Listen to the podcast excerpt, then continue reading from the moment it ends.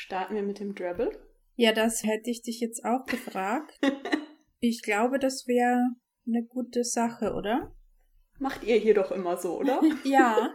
Das ist ja echt aufregend hier.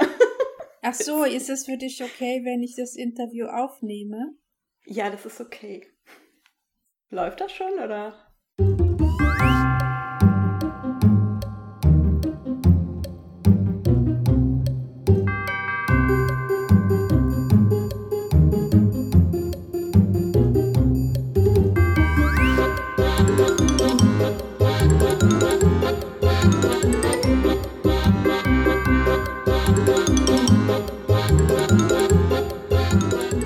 Ich darf heute einen ganz besonderen Gast in unserem Podcast begrüßen. Und zwar die liebe Nadine ist heute tatsächlich als mein Interviewgast hier in dieser Aufnahme. Das ist so komisch. Und ich freue mich total und äh, ich weiß nicht, wie es dir geht, aber ich bin mega aufgeregt. Ja, ich auch. bin auch super aufgeregt und freue mich sehr, heute hier sein zu dürfen als Interviewgast. Ja, schön, dass du hier bist und schön, dass ich dich als Gast begrüßen darf. Vielen Dank für die Einladung. Nadine Ballers ist in Hamburg geboren. Sie ist Diplom-Politologin und zertifizierter Business Coach. Künstlerseelen führt sie am liebsten in den Kontakt mit ihrem inneren Team. Äh, Nadine lebt mit ihrem Mann Chris und ihrem Hund Buddy in Kopenhagen. Und Nadine hat vor kurzem ihr Buch veröffentlicht, Der Krieger und der Mönch, das kleinste Epos der Welt, ist der Titel. Wie geht's dir, Nadine, mit wow. dieser Veröffentlichung? oh, ein Traum ist wahr geworden. ja, es ist schon irre, jetzt hier zu sein und so auf der anderen Seite zu sitzen. ja, wo ich so lange dran gearbeitet habe und es immer so ein schöner Work in Progress war. Und jetzt ist es halt wirklich ein Buch, mit dem ich rausgehe und mich zeige und das auch gelesen werden möchte. Wow, ja. Und es ist so schön geworden. Magst du es vielleicht zum Einstieg gleich mal ein bisschen was darüber erzählen? Worum geht's denn in deinem Buch? Ja, gerne. Also im Prinzip geht es um, um das Thema Fehlgeburt und ähm, Schwangerschaft nach Fehlgeburt.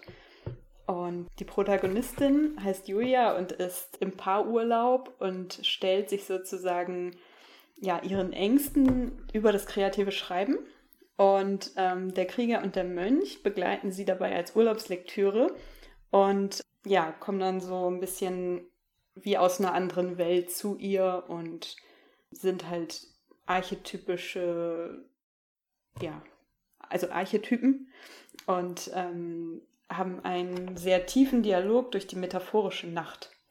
Also das begleitet einen auch über das ganze Buch hinweg. Und über die Julia erfährt man dann immer mehr.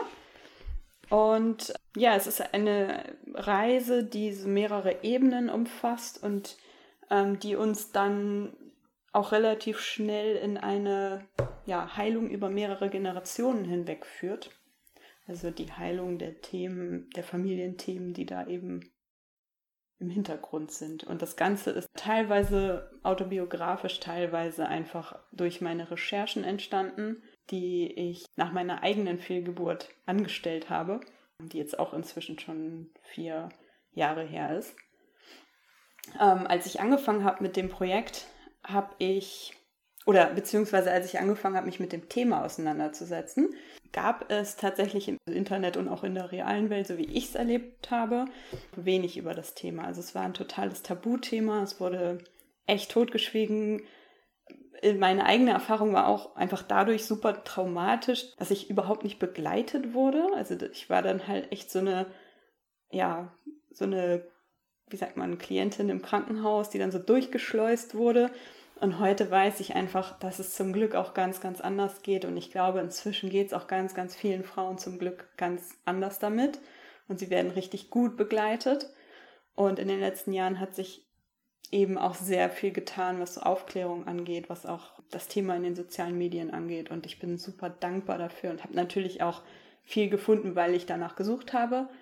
Aber ich glaube, es ist auch insgesamt viel präsenter geworden. Trotzdem freue ich mich, dass du so unglaublich mutig bist und warst, mit diesem Thema nach draußen zu gehen und ja, da auch so deine eigene Geschichte aufzuzeigen und aufzuarbeiten.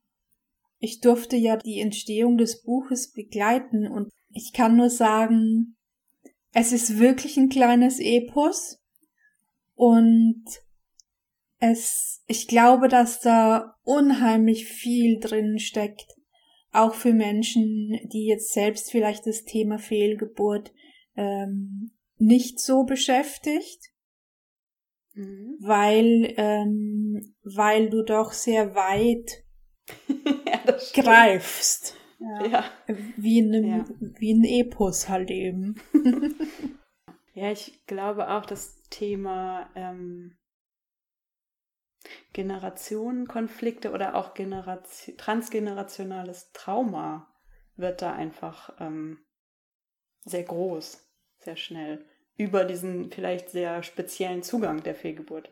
Mhm. Also das lässt sich ja auch über andere äh, Phänomene, die wir so erleben, äh, Traumata aller Arten, so und ähm, ja auch einfach, selbst wenn man jetzt kein Trauma hat, ähm, gibt es einfach viele Mechanismen und Probleme, die im Alltag so auftauchen, wo wir eigentlich relativ schnell über so ein, ja, also über das kreative Schreiben, über Coaching, über verschiedenste Zugänge mit dem Unterbewusstsein arbeiten können und eben die Generation vor uns erlösen können. Mhm. Ist es das, was du als Coach auch machst? Ähm, selten. Ich habe das tatsächlich mehr von der anderen Seite erlebt. Also ich habe das auch ähm, explizit aus meiner Wahrnehmung geschrieben. Also ich war Coachee in dem Fall. Ähm, wenn das jemand so speziell machen möchte, hätte ich natürlich auch Kontakte. Aber was ich schon mache, ist ähm, ja, mit den inneren Anteilen arbeiten, die damit zusammenhängen. Also da geht auch ganz viel über das Jetzt und über deine jetzigen inneren Anteile. Mhm.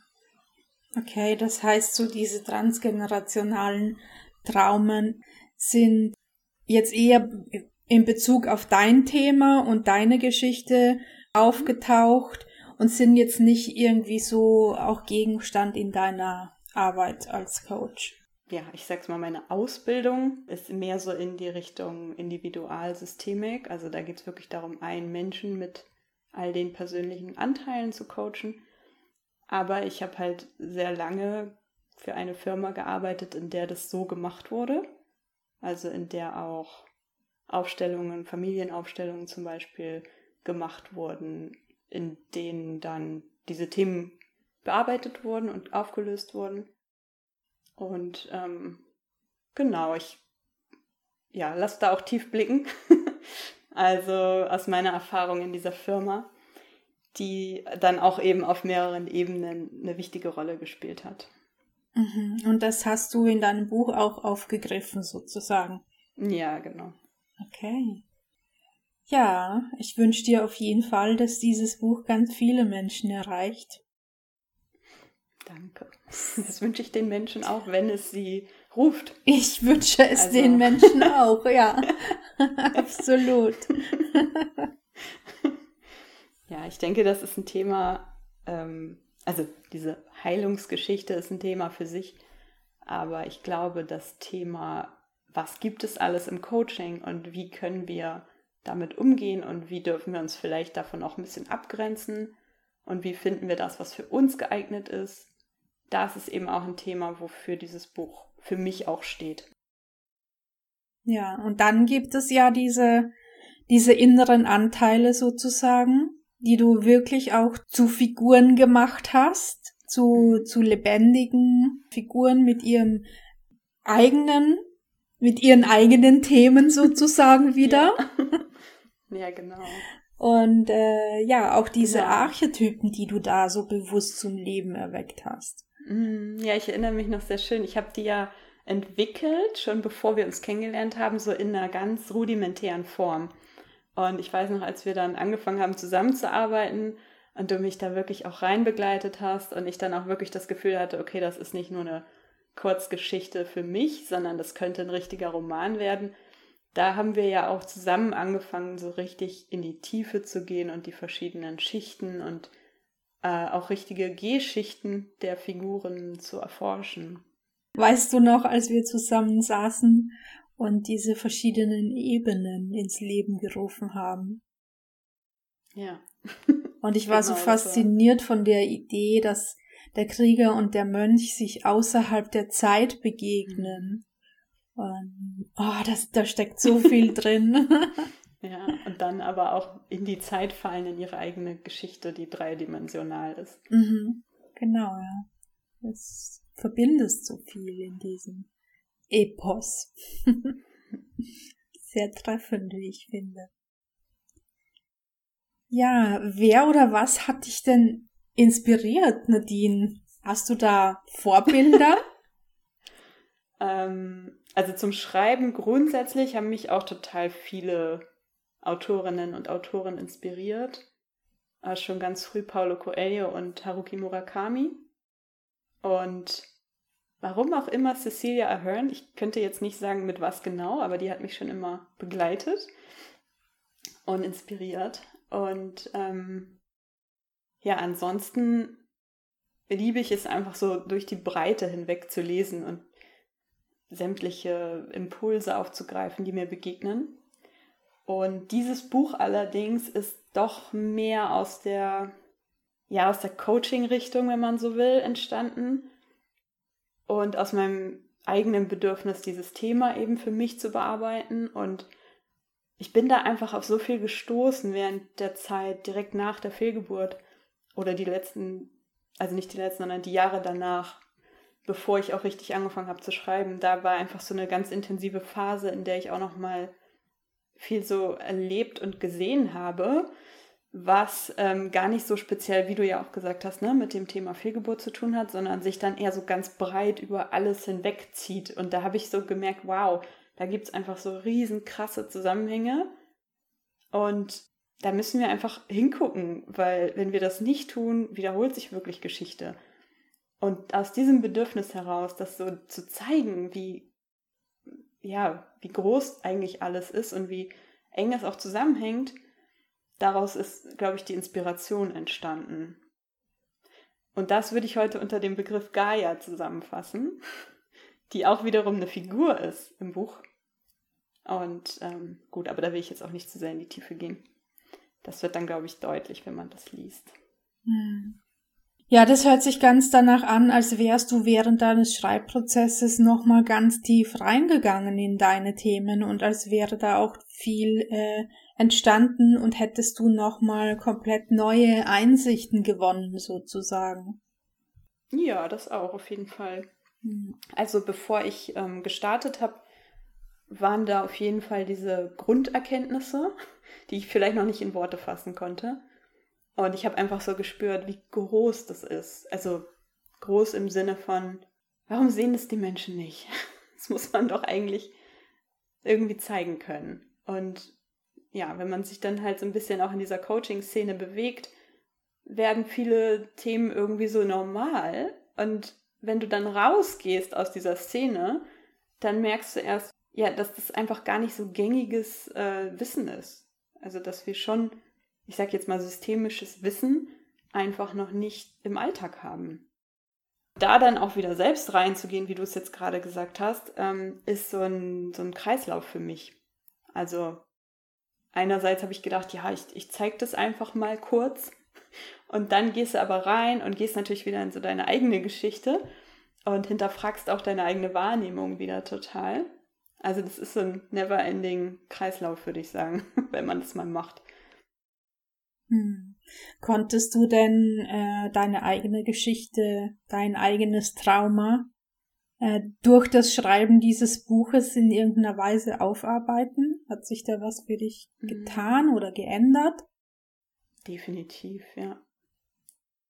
Also, ich würde auch gar nicht so sagen, das war jetzt mein Trauma, sondern es war eher so ein, also ausgehend von dieser Geschichte rund um die Fehlgeburt.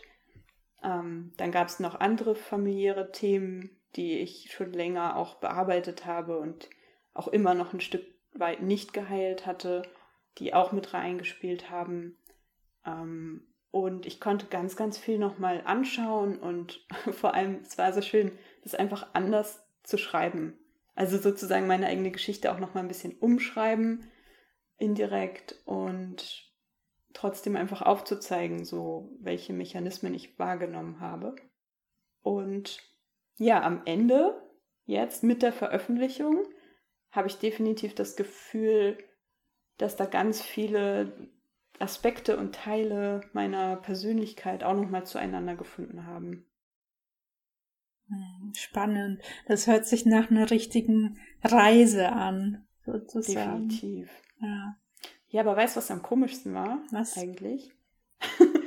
ich habe das Buch dann sozusagen weggelegt oder wirklich mal so rausgegeben und habe dann gemerkt, das ist auch wieder nur ein Teil. Mhm.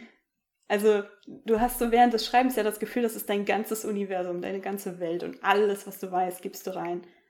Und danach ist es auch okay, aber da habe ich so gemerkt, oh, es, es geht noch weiter. Das war noch nicht alles.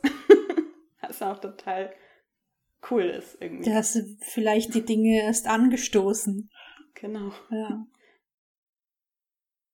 Wie ist das denn? Du hast gerade gesagt, am Ende, als dann die Veröffentlichung da war, ist die Veröffentlichung denn das Ende? Wie, wie empfindest du das ja, gerade? Das ist auch eine gute Frage.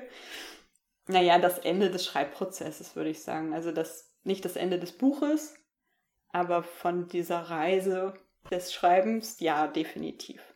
Ich habe gerade auch wieder gelesen, ein Buch hat ja kein Ende, sondern du machst bewusst einfach einen Punkt. Und darüber haben wir auch, glaube ich, schon mehrfach gesprochen. Und deswegen sage ich Ende, weil das einfach so ein bewusstes Ende dieser, dieser Reise eben sein soll. Mhm. Also einfach diese Entscheidung, okay, jetzt gebe ich es von innen von ja. meiner inneren Arbeit nach außen. Ja, ist auch sehr witzig, weil ich habe immer so, ich schwanke total zwischen, boah, ich habe so viel gelernt und das möchte ich alles so zeigen und zwischen, oh mein Gott, es geht ja am Ende doch nur um mich und wie verwundbar mache ich mich denn, wenn ich das an die Öffentlichkeit gebe? Mhm. Also das sind so meine beiden Extreme oder vielleicht auch nicht Extreme, aber so beide Blickwinkel und ich muss immer oder es taucht immer beides wieder auf. Aber für mich ist eben auch echt ganz wichtig, immer wieder zu diesem Aspekt zu gehen, dass das wirklich vielleicht auch andere Menschen interessiert, weil sonst hätte ich es im Leben nicht veröffentlicht. Also das wäre mir viel zu, also ich wäre viel zu ängstlich gewesen und es wäre mir auch sehr egoistisch vorgekommen. Jetzt ist ja dein Buch schon ein paar Wochen draußen. Mhm. Hast du irgendwas an Feedback, an Erfahrungen schon sammeln können? Ja, also wenig eigentlich. Ich habe auch das Gefühl, das ist so ein Buch, das die Leute vielleicht nicht direkt durchlesen oder ich habe jetzt schon ein paar Mal gehört, ich habe es durchgelesen, aber irgendwie muss ich es nochmal lesen. also, so, oder mehrfach. Ähm, ich habe auch Feedback bekommen, dass ähm, es eben wartet, gelesen zu werden. Und das finde ich auch ganz normal. Also Bücher sind, finde ich, auch so was Langfristiges. Und wenn die tief gehen, oder auch wenn nicht, das muss einfach zur richtigen Zeit passieren. Aber das, was ich an Feedback bekommen habe, ähm, ja, hat mich schon mal sehr berührt. Also ich danke dir vor allem auch nochmal für dein allererstes Feedback. Du warst ja die allererste Person, mit der ich schon Texte geteilt habe, noch bevor das veröffentlicht war. Und das hat mir einfach auch total viel, ja, so Rückendeckung gegeben. Und ähm, ja, was mir noch im, im Sinn ist, ist auch so dieser Satz, ich ich weiß jetzt Dinge, die ich schon immer gewusst habe. Also das ist immer noch so ein Feedback, das mich auch heute noch begleitet und wo ich so das Gefühl habe, okay, ich bin hier auf dem richtigen Weg. Und ähm, jetzt habe ich gerade noch ein Feedback bekommen, das mich total aus dem Nichts getroffen hat. Von einer Freundin, die meinte, ähm, sie wäre noch mittendrin. Aber sie sei jetzt schon so berührt und ähm, es gebe ihr so viel, dass sie mir ganz dringend jetzt schon Feedback geben möchte. Und allein das ist ja schon einfach mega schön. Und dann inhaltlich hat sie halt auch, ja, diese, diese Tiefe. Also sie hat halt so gesagt, sie entdeckt halt in dem Buch und in sich total viel. Und das fand ich auch super schön. Wow. Hast du auf jeden Fall bei einer Person mindestens schon mal das erreicht, was du dir gewünscht hast, oder? Ja, Deine Vision absolut. ist sozusagen schon Wirklichkeit geworden. Ja, ich kann eigentlich aufhören. das ist nämlich genau meine nächste Frage. Wie geht's, wie ist es denn mit deinem Schreibprozess? Schreibst du weiter oder ist es damit jetzt erledigt? ich hatte, ich hatte echt ganz kurz so das Gefühl, oh, das reicht jetzt auch. Also, oder erstmal, ich brauche eine Pause, das war jetzt ganz schön intensiv. Ähm, und dann hatte ich auch das Gefühl von, okay, ich habe jetzt eigentlich alles gesagt. Also, was soll da noch kommen, ne? Und vielleicht brauchte ich auch einfach nur eine Pause. Und jetzt seit ein paar Wochen, ja doch Wochen, bin ich wieder sehr kreativ. Also ich schreibe nicht nur, ich gestalte jetzt auch wieder mehr. Und ähm, ja, ich schreibe aber auch tatsächlich. Also ich widme mich jetzt mehr so dem äh, Kurzgeschichten, der Kurzgeschichtenwelt. Und ich werde auch weiterhin Romane schreiben, das weiß ich auch. Und es gibt auch ein wundervolles Projekt, das aber gerade noch entsteht, über das ich noch gar nicht so viel sagen kann und vielleicht auch nicht will, ähm, weil das gerade noch so ganz am Anfang ist. Das ist so ein Gemeinschaftsprojekt. das ist auch ganz toll. Also so, es geht auf allen Ebenen definitiv weiter und ich schreibe auch weiter. Inspiriert dich dein eigenes Buch? also ich lese gerne drin. Inzwischen habe ich auch nicht immer. Aber jetzt denke ich mir so, ja, jetzt ist es ja so für sich. Also es ist nicht mehr so mein Baby, was an der Nabelschnur hängt, sondern es ist jetzt halt so ein eigenes Wesen, das sein Eigenleben führen darf. Ähm, das kann ich also ganz gut lesen, aber es ist nichts, was mich jetzt zu Neuem inspiriert gerade, sondern was inspiriert mich? Ja, genau, was inspiriert dich eigentlich gerade zu Neuem? Ja, ich glaube, es ist so dieses jetzt mal wirklich Dinge auch anders machen. Also ich habe ja da schon auch sehr inten äh, intensiv auch natürlich, aber intuitiv geschrieben. Mhm. Und gerade schaue ich mir so ein paar Kniffe nochmal so an, ähm, um auch alte Geschichten vielleicht nochmal so ein bisschen aufzupeppen und nochmal so ein paar andere Themen, die halt noch gar nicht vorkamen in diesem Buch jetzt, die auch nochmal zu erforschen. Das heißt, du bist jetzt äh, mehr ins Experimentieren und ins Ausprobieren nochmal reingegangen. Ja, im Moment schon, ja. Mhm. Geht das leichter mit so Kurzgeschichten, so kleineren Schreibprojekten, anstatt ja, jetzt dich direkt ins nächste Buch zu stürzen? Mhm. Ja, ich hätte schon so ein bisschen Sorge, dass das wieder das Gleiche wird, nur anders. Deswegen ja. habe ich gedacht, ja. bevor ich jetzt gleich den zweiten Roman schreibe und das irgendwie so eine Kopie wird, mhm. mache ich erstmal ein paar kleinere Sachen und probiere mich ein bisschen aus. Und ich habe jetzt auch ein bisschen mit Pseudonymen gespielt, einfach nur mal um zu gucken, wie das sich anfühlt. Und ähm, das ist alles so, das ist wirklich neu. Also. Ja, ich brauche wirklich was Neues gerade. Ja, da musst du fast auch mit dem mit dem fertigen Projekt abschließen, gedanklich auch, ne? Ja, ja, fühlt sich gerade so an.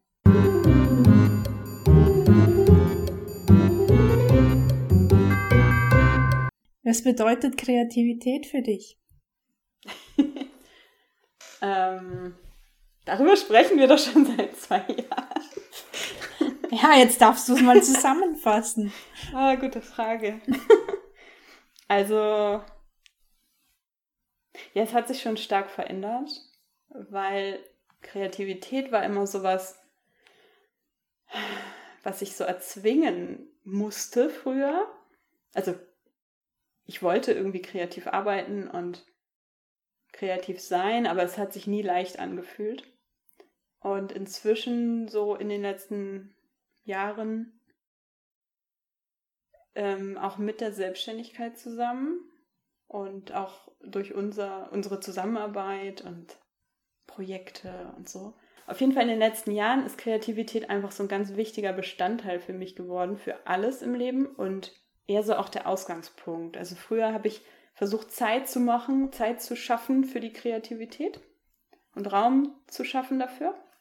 Und jetzt ähm, ist es bei mir eher andersrum. Ich merke, wenn ich nicht kreativ bin, dann entsteht gar nichts. Also dann kann ich mich auch gleich irgendwie wieder hinlegen, weil dann ist der Tag verschenkt. Also es ist total ins Gegenteil gegangen, also im positiven Sinne. Kreativität ist so die Quelle, die für Freude, für Leben, für Ideen, für auch für Arbeit in dem Sinne.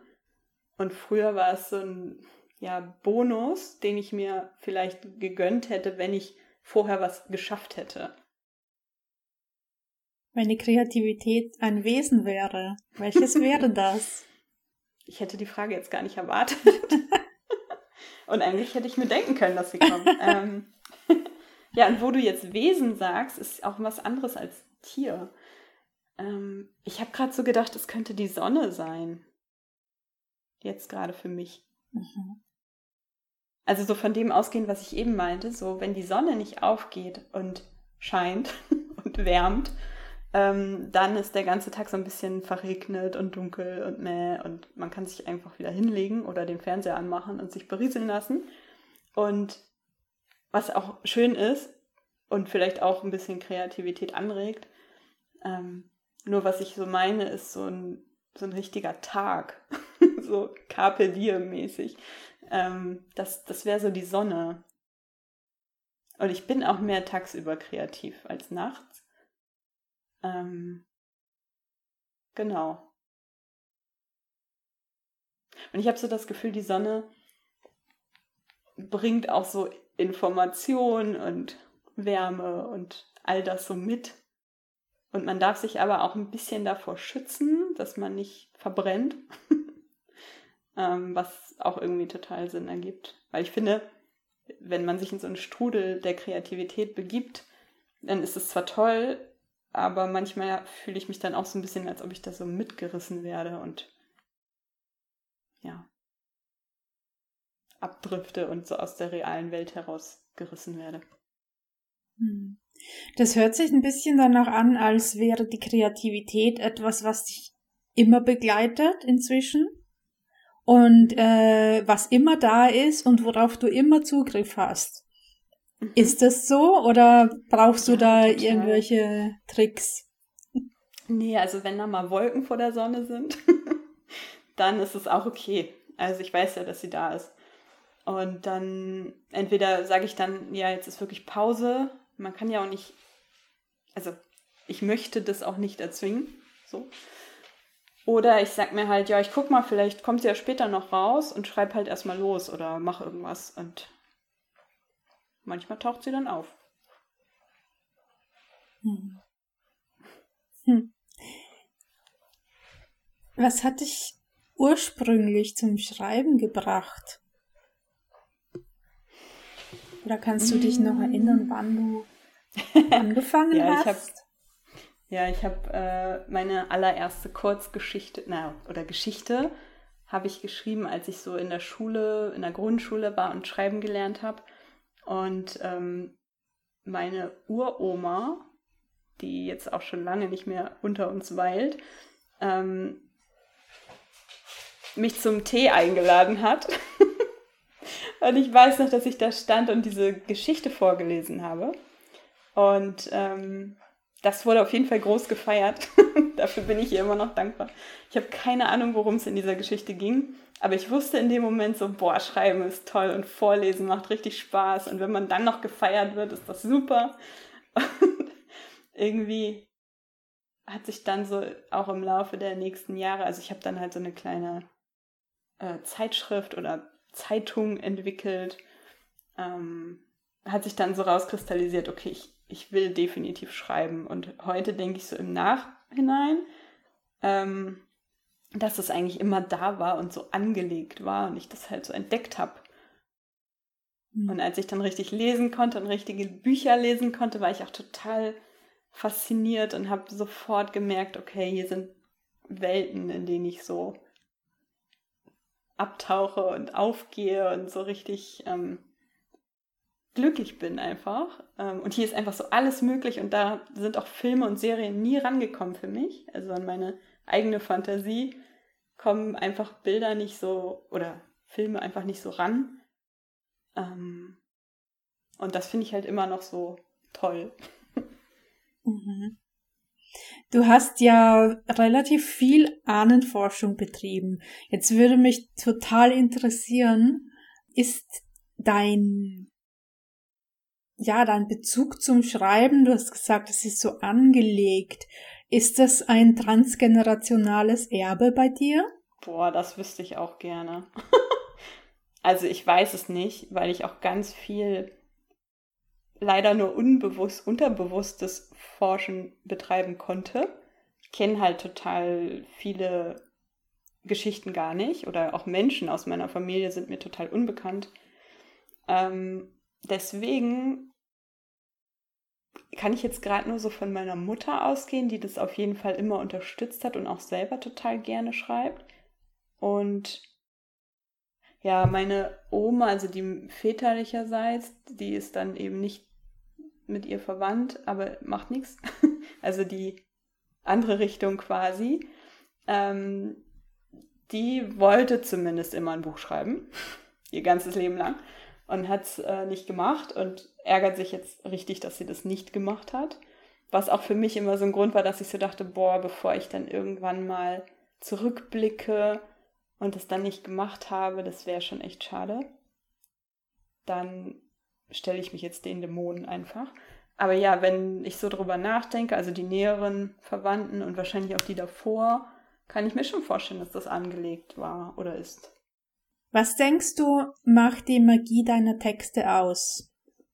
Ich finde das so schwer, das selbst zu beurteilen, weil meistens finde ich die nicht so magisch. Aber manchmal, wenn man genug Abstand hat, dann ist es natürlich schon irre, wie es sich so anfühlt, als ob es jemand anders geschrieben hat. Das finde ich immer magisch und ich glaube, das geht auch einfach total vielen Leuten so, die schreiben. Ähm und ja, ich hoffe einfach, dass ich die Schleusen öffne für die Magie während des Schreibens und dass das einfach dann später auch ankommt beim Lesen. Also ich setze total viel Energie dafür ein, mich bereit zu machen, nicht im Sinne von, ich setze mich dahin und bearbeite mich oder so. Ähm, das finde ich ganz anstrengend, sondern im Sinne von, ich versuche es mir als Künstlerin, als Künstlerseele gut gehen zu lassen und mich dafür zu belohnen, dass ich dieses Leben führe. Denn das war einfach ganz, ganz anders früher. Und das hat einfach, das war so anstrengend. Und ich glaube, wenn du dich, also wenn du immer so die Möglichkeit dafür lässt, dass du schreiben kannst und dass Texte entstehen ähm, und du einfach weißt, dass dein Sein schon wertvoll ist als Künstlerin oder Künstler, dann lädst du die Magie einfach ein. Und deswegen gehört sie mir in dem Sinne auch nicht. Also ich, ich freue mich natürlich immer und mein Ego freut sich immer total, wenn es heißt so, ja, deine Texte und dein Buch und so. Aber ich glaube, was ganz, ganz wichtig ist, und da versuche ich auch immer wieder hinzukommen, ist, dass es gar nicht meins ist, sondern dass es nur durch mich entstehen durfte und durch die Kontakte, die ich haben darf, durch die Impulse, die mir zufliegen oder die ich sammle und einfach durch die mega Dankbarkeit, dieses Leben führen zu dürfen. Und dadurch lade ich einfach so viel ein, was sich ausdrücken darf. Und ich finde auch unser Podcast ist so ein krasser Kanal für magische, magische Kunst sozusagen und Texte und das kann ja auch nur entstehen, weil wir das zusammen machen. Und ich finde, wir beide bringen einfach so eine eigene Magie mit und laden das so ein. Und auch unsere ganzen anderen Gäste sind einfach so magisch, jeder für sich. Und ich finde, dann dürfen wir einfach immer wieder bewusst werden, und das ist auch so erleichternd, dass es uns nicht gehört und wir das nicht erzwingen müssen, sondern dass es einfach passieren darf. Ich, ich, ich finde jetzt gar nicht so die richtigen Worte dafür, aber äh, was ich an dir sehe und erlebe, ist, ist eben, dass du so ein Gefäß einfach nur sein kannst. Also es ist ja auch in unserem Podcast oftmals so, dass wir uns sozusagen öffnen, damit damit äh, die Worte und die Themen durch uns durchfließen können. Mhm. Und ja, ich, es ist auch immer wieder so schön zu sehen, dass unsere Interviewgäste Lust haben, sich auch darauf einzulassen, gemeinsam mit uns zum Gefäß zu werden. Ja. Und äh, obwohl wir Gefäße sind, ähm, geben wir jeder ja trotzdem auch so ein bisschen dem Ganzen so unsere ähm, individuelle Form. Mhm. Ja, definitiv. Und je nachdem, wie man dann oder mit welchen Menschen man dann zusammenkommt, mhm. ist es immer wieder so eine eigene Art von Magie. Ja, definitiv, ja. ja. Ja, so einzigartig. Mhm. Ja, und an deinem Buch kann man tatsächlich sehen, was entstehen kann, wenn, äh, wenn da eine Autorin dran war, die das kann, also sich einfach nur so zu öffnen. Danke. Ich finde, ganz besonders deutlich wird es an diesem Cover. Ja. Also klar, man kann das in der Geschichte auch bestimmt, ähm, aber das müsste man jetzt lesen, um das deutlich zu machen. Aber dieses Cover, ne? Das ist einfach so krass, weil ich habe einfach mit der Designerin ein Vorgespräch gehabt und die Juicy hat halt einfach ihr Ding gemacht. Und ich habe das gesehen und hatte solche Tränen in den Augen, weil ich so gemerkt habe, wow, da fließt auch diese Magie einfach. Und je mehr Vertrauen du hast in den Prozess, desto mehr haut es dich am Ende einfach um. Hm. Darf sich selbst überraschen lassen. Das ist immer so das Schöne dran, finde ich. Ja. genau. Und wenn du das alles so kontrollieren und festhalten und kreieren möchtest, dann wird es eventuell genauso, wie du es haben wolltest, aber die Freude geht so verloren. Ja, und es im Zweifel wird's auch nicht mehr als genau das, was du haben wolltest. Genau, ja. Wer sagt denn, dass deine Idee die beste ist, die umsetzbar ist? 哎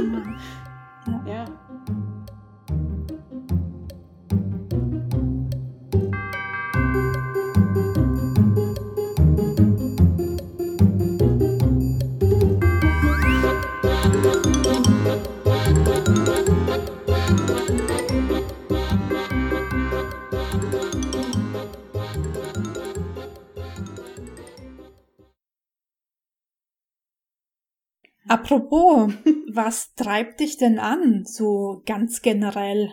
Ja, mein Perfektionismus. okay.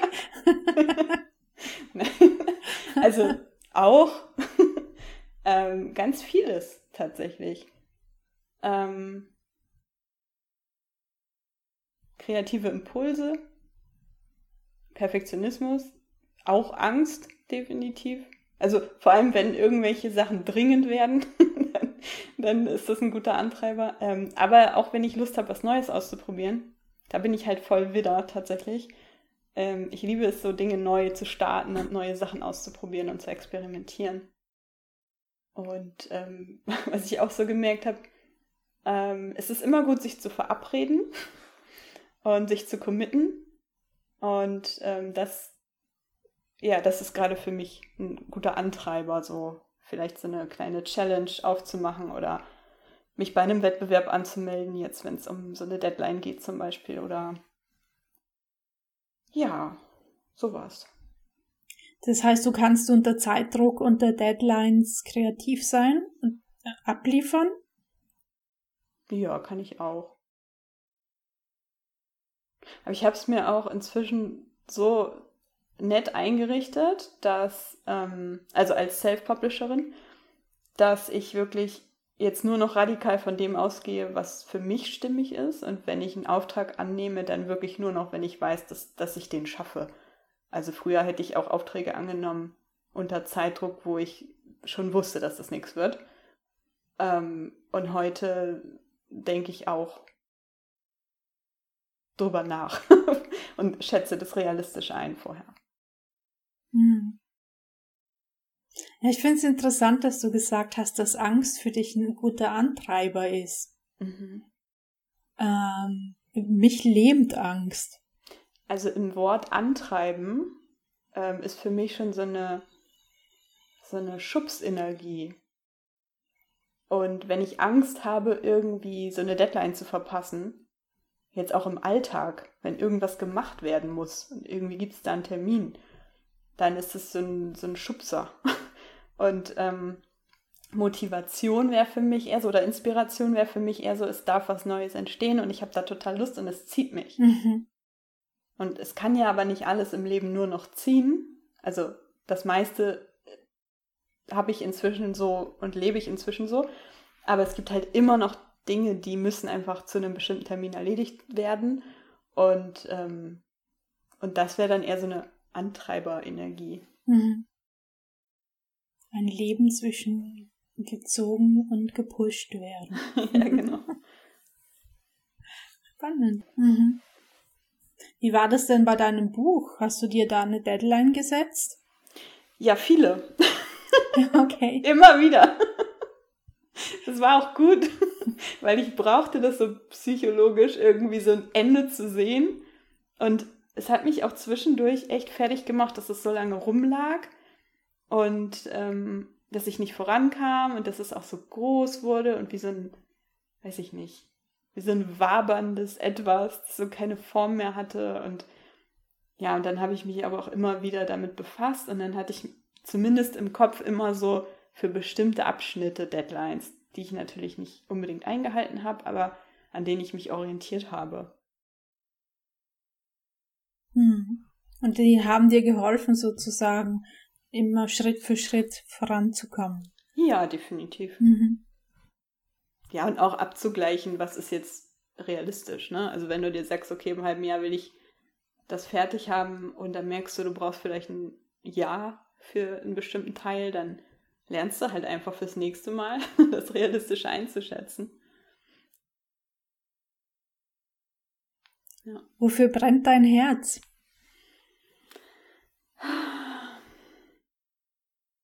Für Ehrlichkeit und Mut und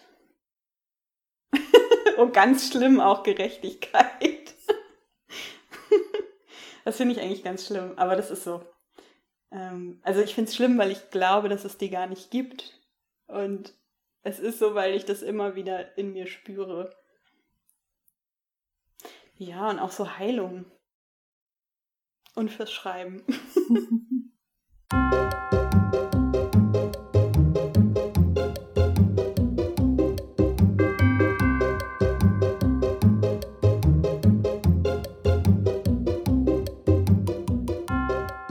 Findest du, dass das Vergessen ein starker Partner ist? Mhm. Ja, also seit wir das Thema auch mit der Catherine besprochen haben, finde ich das noch stärker, ehrlich gesagt. Ich finde, da ist so zwischen uns so was richtig Großartiges entstanden, weil wir ja auch so das selektive, bewusste vergessen. Also ich glaube, sie sagte so goldene Schere.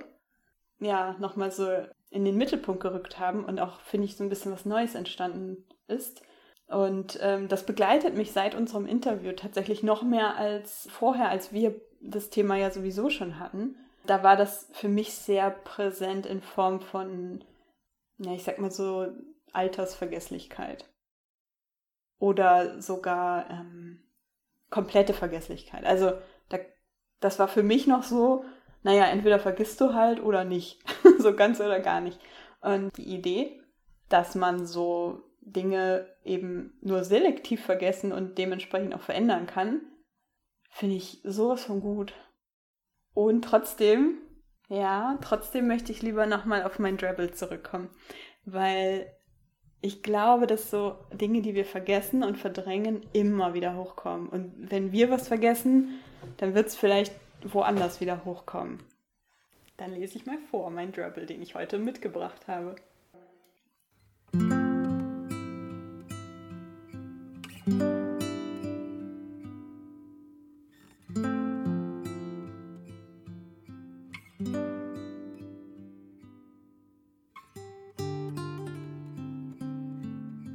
Ich liebe dich ganz. Liebe Welt, die du so viel Schmerz hervorbringst. Liebe Erde, die du Schauplatz des Bösen bist. Liebe Mutter, die du dein Kind verlorst. Lieber Mensch, der du Herzen gebrochen hast. Liebe Frau, die du zur Lügnerin wurdest. Lieber Krieg, der du sinnlose Zerstörung brachtest. Liebes Wesen, dass du dich selbst verraten hast. Liebes Kind, dass du grausam warst. Liebe Seele, die du entschieden hast zu morden. Liebe Zelle, die du zum Krebs mutiertest. Liebe Idee, die du unseren Verstand vergiftest. Lieber Mann, der du zum Diktator wurdest. Ich liebe dich ganz und ich nehme dich an.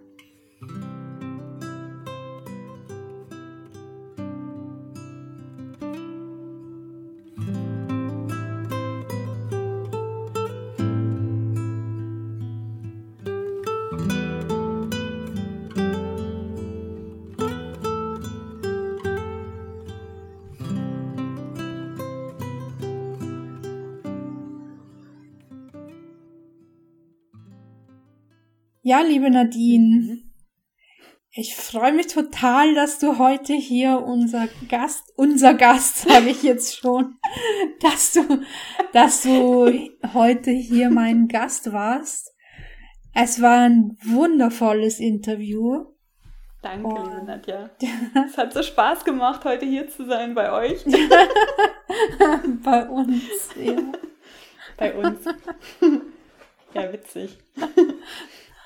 Ja, irgendwie war dieses große Wir trotzdem dabei. Ja.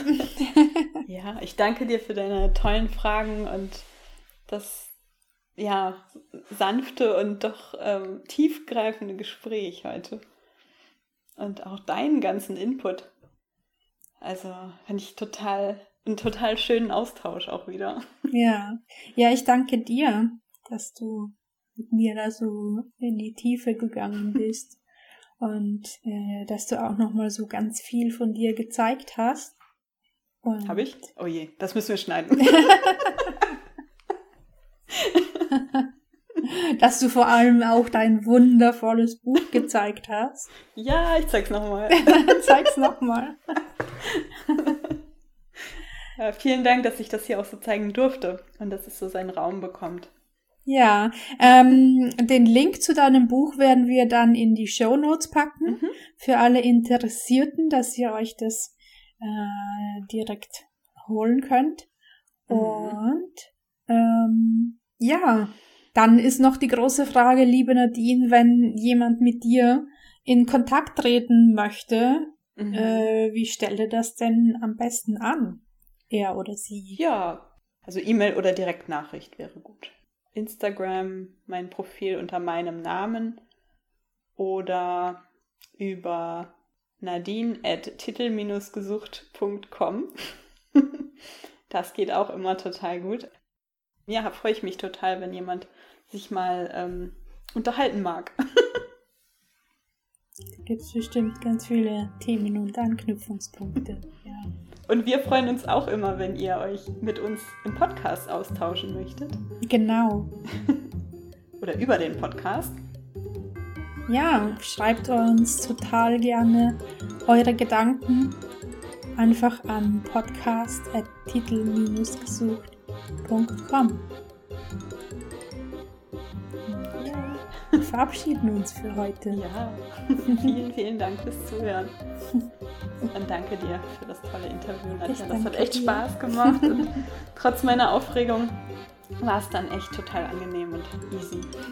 Hat sich dann doch schnell gelegt, die Aufregung, ne? Schon, ja. Ja, war, war mega. danke. Tschüss. Ciao.